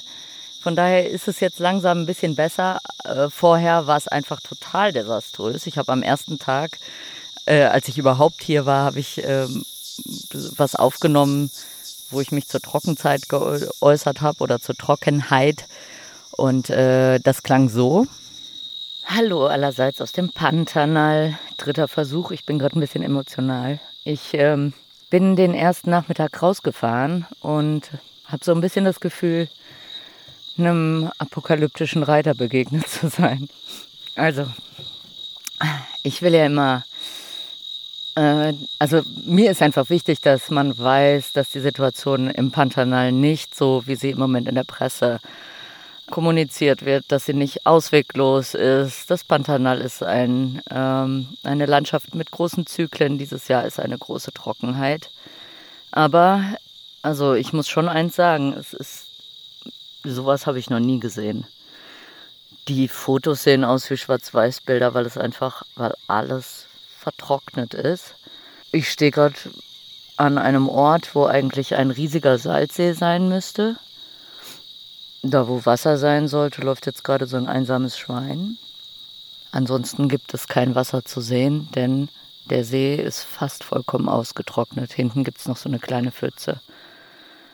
Auf allem lastet so eine ganz dicke Staubwolke. Und natürlich gibt es auch den Rauch der Feuer, die weiter oben im Norden sind. Das heißt, Sonnenuntergang gibt es nicht. Es verändert sich einfach das Licht irgendwann zu so einem roten Zwielicht, was es jetzt nicht unbedingt unapokalyptischer macht. Ähm, und was mir aber wichtig ist zu sagen, auch wenn ich gerade echt sehr deprimiert bin, ist, dass das Pantanal ein Regenerationskünstler ist. Das heißt, ich weiß, zumindest hier an diesem Ort, auf Versender Barranco Alte, wo ich seit zehn Jahren lebe, wird es irgendwann wieder regnen, werden sich die Seen wieder füllen, werden die Wälder wieder grün Trotzdem kann es natürlich durch den Klimawandel so sein, dass solche schrecklichen Trockenheiten öfters vorkommen.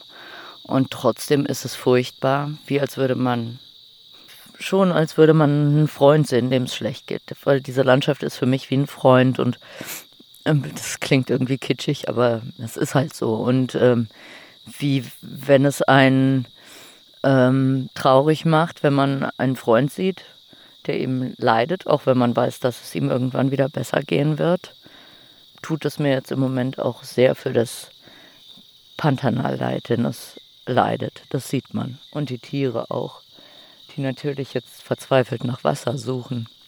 Und ich hoffe, es wird aber bald wieder Regen geben. Es ist jetzt das Ende der Trockenzeit. Also es ist auch wirklich normal, dass es trocken ist, wobei das Ausmaß alles andere als normal ist. Und ähm, Sicherlich wird es nächste Woche oder sicherlich kann ich euch bald schönere Nachrichten schicken und nicht so was Deprimierendes. Aber naja, das ist halt auch gerade die Realität.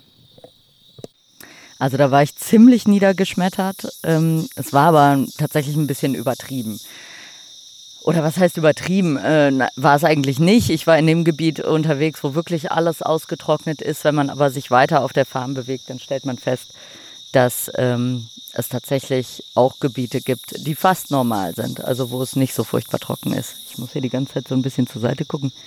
Irgendwas raschelt im Gebüsch. Wahrscheinlich marschiert hier gleich so ein dämlicher Ameisenbär vor mir her. Das wäre ja der Klassiker.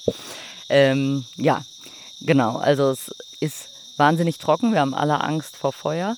Und als ich diese Rauchschwaden sah, habe ich natürlich sofort Bescheid gegeben. Die WhatsApp-Gruppe der Farmbesitzer war aber schon heiß gelaufen, weil die das auch gesehen haben. Und ähm, es wurde dann versucht herauszufinden, wo dieser Brand gerade ist. Einer der Nachbarn äh, ist direkt losgefahren und hat gesucht. Fun Fact, dieser Nachbar ist eigentlich steinreicher Banker aus São Paulo, der hier ein paar Mal zu Gast war, äh, sich so ins Pantanal verliebt hat, dass er die Nachbarfarm gekauft hat. Und äh, jetzt zu Covid-Zeiten ist er glücklich ohne Ende, denn er kann die ganze Zeit hier schön im Pantanal sitzen und Homeoffice machen. Und äh, genau, der ist dann also, hat sich in den Jeep gesetzt und ist losgefahren, hat das Feuer gesucht. Ich weiß nicht, wie es ausgegangen ist, denn das Internet ist ja dann auch noch abgestürzt, aber heute keine Wolken am Himmel. Führt mich dazu, dass ich mich jetzt zu diesen Bränden äußere. Ich muss ehrlich sagen, ich habe mich ein bisschen gedrückt, denn es ist ein total komplexes Thema oder eher, ich habe schon mal was aufgezeichnet. Das waren dann aber 20 Minuten viel zu lang und viel zu kompliziert, aber es fällt mir so schwer, das unmissverständlich, aber trotzdem mit allen Facetten zu erklären. Denn man wird schnell missverstanden, wenn man das Ganze etwas differenzierter als das Schwarz-Weiß-Gemale, wie es äh, in der Presse stattgefunden hat, darstellt, dann wird einem schnell unterstellt, man verharmlost das. Das tue ich, um das vorwegzunehmen, absolut nicht. Was hier passiert ist oder was da oben im Norden vom Pantanal passiert ist, ist der absolute Albtraum. Es sind, ich habe leider die aktuellen Zahlen auch nicht, die hätte ich gerne recherchiert, aber seit Tagen haben wir hier Probleme mit dem Internet. Ich habe die Seite nicht geöffnet bekommen. Ich habe nur die Daten von äh, Ende September. Bis Ende September sind 30.000 Quadratkilometer Pantanal abgebrannt. Das ist eine wahnsinnige große Fläche. Das ist natürlich nicht, man muss sich das nicht vorstellen, das ist kein Flächenbrand, sondern das sind viele kleine Brände zusammengerechnet. Aber zusammengerechnet gibt es eben ungefähr die Fläche NRWs, also Nordrhein-Westfalens, ist dieses Jahr abgebrannt im Pantanal. Das ist eine sehr große Fläche. Man muss aber schon sehen, das Pantanal insgesamt ist 230.000 Quadratkilometer groß, also die Fläche Großbritanniens in etwa. Und äh, wenn die Presse jetzt äh, titelt, äh, das äh, Pantanal von Feuer verschlungen, UNESCO-Weltnaturerbe zerstört, Fires Char, the Pan Pantanal international wird so getitelt, dann ist das natürlich falsch, ähm, denn es sind 200.000 Quadratkilometer nicht verbrannt, die jetzt geschützt werden müssen. Und ich sehe das deswegen als problematisch an, weil die Zukunft der Teile des Pantanals, die wirklich noch so naturbelassen sind, so wie es hier ist, die hängen von zwei Faktoren ab. Das eine ist Ökotourismus. Und Ökotouristen buchen natürlich keine Reisen in Gebiete, wo suggeriert wird, dass nur noch rauchende Baumstümpfe übrig sind. Und der andere Faktor, und das mag jetzt überraschen, wenn ich über Naturparadiese spreche, der andere Faktor ist die traditionelle Rinderzucht. Denn im Pantanal gibt es seit vielen Jahrhunderten eine traditionelle, extensive Form der Rinderzucht, also mit wenig Kühen auf sehr großen Flächen. Dafür wird nicht abgeholzt, sondern die natürlichen Schwemmflächen verwendet. Es werden Cebu-Rinder gezüchtet. Das sind also eigentlich Nelore-Rinder, aber das ist eine Cebu-Rinderrasse. Das sind diese weißen Kühe, die man vielleicht aus Indien kennt. Die sind sehr gut an diese Natur angepasst und die kommen eben auch damit zurecht, wenn mal mehrere Monate lang einfach alles unter Wasser ist. Deswegen gilt das Pantanal im Übrigen auch als Biosphärenreservat, also als Gegend, wo Mensch und Tier und Wildtier erfolgreich nebeneinander leben. Und so erlebe ich es hier eben auch. Also hier weit weg von der Stadt ist es ein wahnsinnig, also ein sehr, sehr harmonisches Miteinander zwischen wilden Gebieten, wo die Pflanzen frei wachsen, wo die Tiere, Wildtiere frei unterwegs sind und eben Gebieten, wo Rinderzucht betrieben wird, aber nicht auf eine Art und Weise, dass alles platt gemacht wird. Und zu dieser traditionellen Form der Rinderzucht gehören Brände dazu. Das heißt, die Pantaneros brennen seit vielen Jahrhunderten, dann brennen sie, also im Optimalfall läuft das so, äh, das wird hauptsächlich zur Regenzeit oder nach der Regenzeit gemacht, wenn es sehr viele natürliche Feuerbarrieren in Form von Seen gibt, in Form von saftigen Wäldern.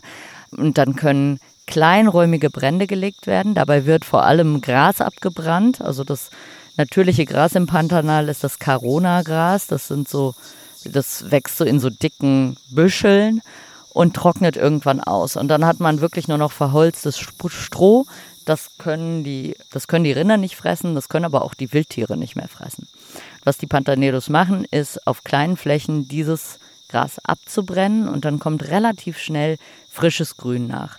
Und diese Brände, wenn die regelmäßig stattfinden, dann gehen die ganz schnell und werden nicht sehr heiß. Und die Wildtiere sind daran angepasst.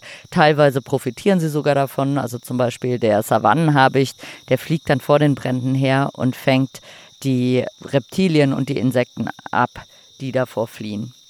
Gürteltiere können schnell unter den Boden gehen, bis das Feuer drüber ist und kommen dann wieder raus. Das heißt, diese Brände finden seit Jahrhunderten statt. Die waren nie ein Problem. Es klettert irgendwas den Baum runter. Ich kann es aber nicht sehen. Hm. Genau, die waren nie ein sonderlich großes Problem, geraten jetzt aber zunehmend außer Kontrolle. Warum? Das sind tatsächlich zwei Faktoren. Ein Faktor ist, dass ähm, immer mehr Farmen verlassen werden. Denn die, die Cowboy-Kultur ist vielleicht nicht mehr so hip. Also es ist schwierig, da die Faktoren rauszufinden, aber ist vielleicht nicht mehr so hip.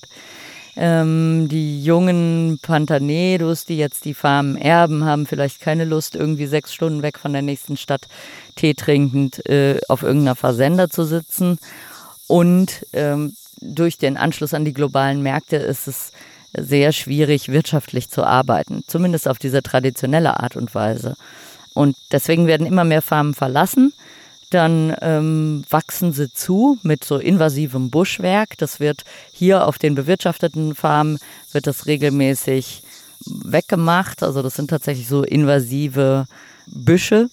Die werden regelmäßig zumindest unter Kontrolle gebracht oder durch die Kühe selbst werden auch Flächen offen gehalten und dieses Buschwerk zurückgehalten. Und diese verlassenen Farmen, die wuchern jetzt komplett zu, genauso die Naturschutzgebiete, was natürlich nicht heißt, dass ich sage, dass Naturschutzgebiete schlecht sind, im Gegenteil.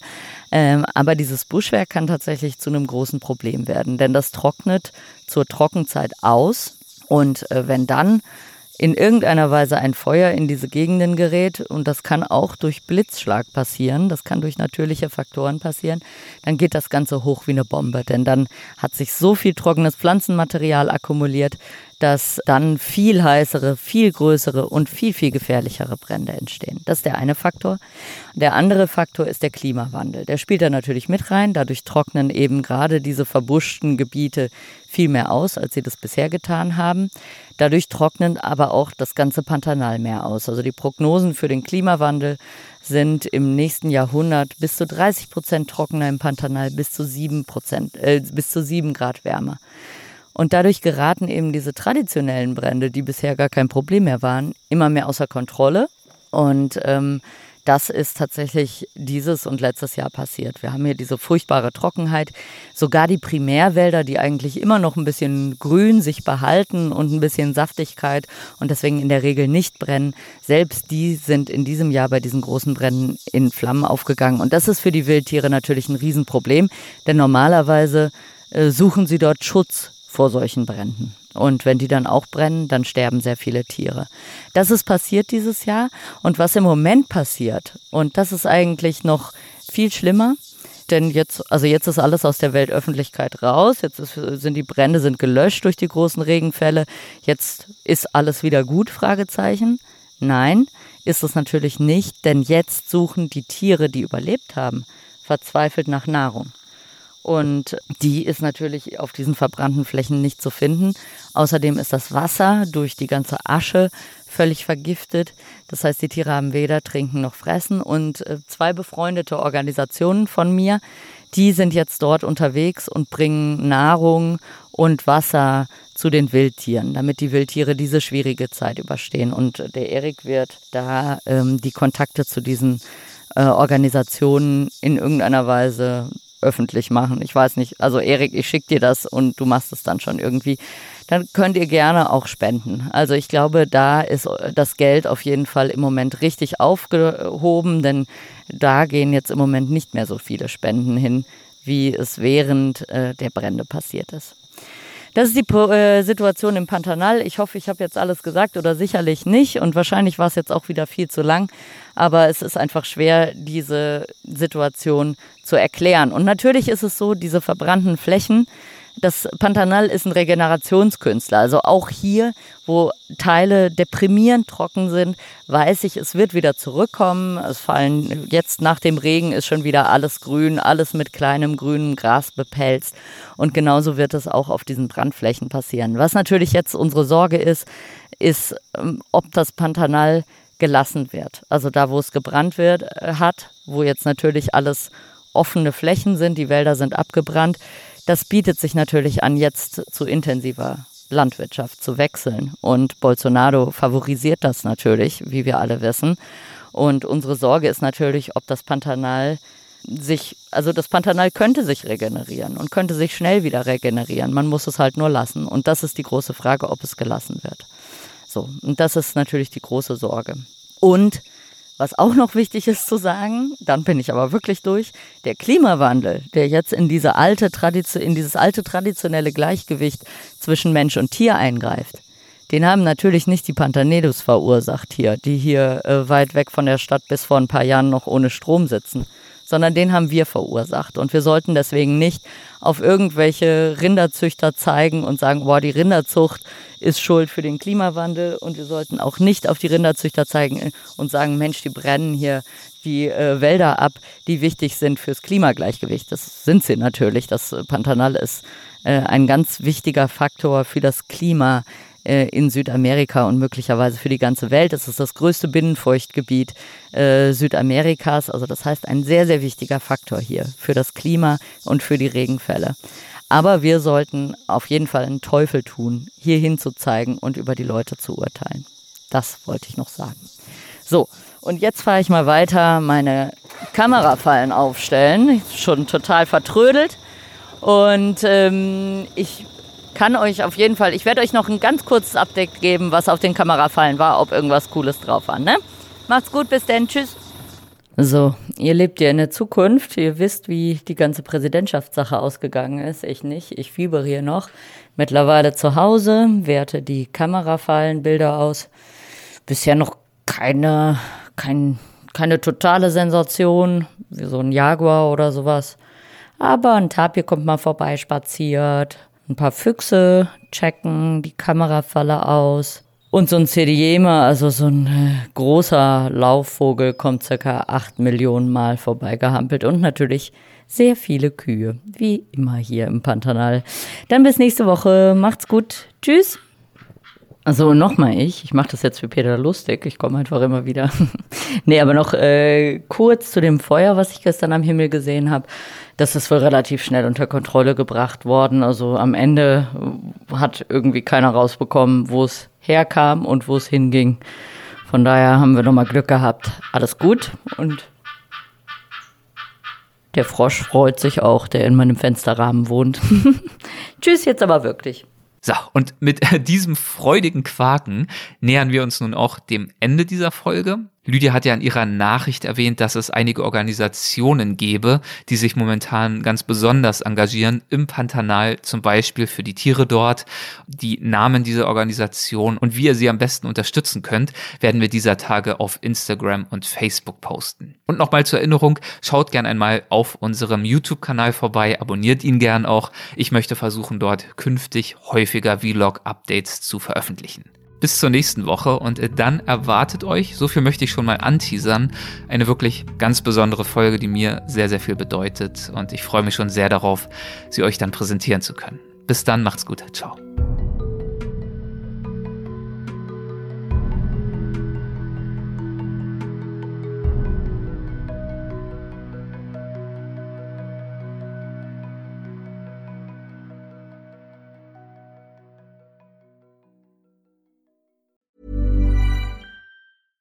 Ever catch yourself eating the same flavorless dinner three days in a row? Dreaming of something better?